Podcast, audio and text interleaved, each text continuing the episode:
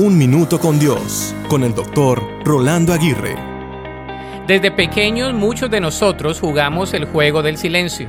La verdad es que cuando decían vamos a jugar a que todos nos quedemos callados y el primero que hable pierde, recuerdo que siempre había uno que no duraba ni un minuto sin poder hablar. Era cómico, divertido y entretenido ver quién perdía primero. Debo confesar que algunas veces fui yo el que perdió a primera instancia. Cuando crecemos y nos convertimos en padres, solemos jugar este juego con nuestros hijos. Al verlos que no suelen callarse, les decimos, juguemos al juego del silencio. En mi caso, mi hijo David era el que casi siempre hablaba primero. ¿Por qué nos es difícil estar en silencio? Simplemente porque Dios nos hizo para comunicarnos y para vivir en comunidad.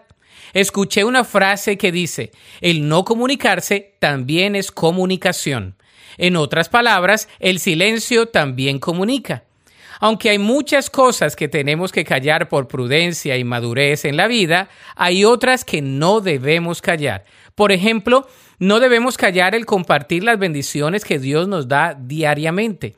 No debemos callar los buenos momentos ni las buenas decisiones. Así que no calles las bendiciones de Dios. Será de bendición para ti y para los que te rodean.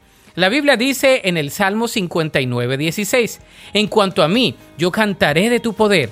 Cada mañana cantaré con alegría acerca de tu amor inagotable, pues tú has sido mi refugio, un lugar seguro cuando estoy angustiado.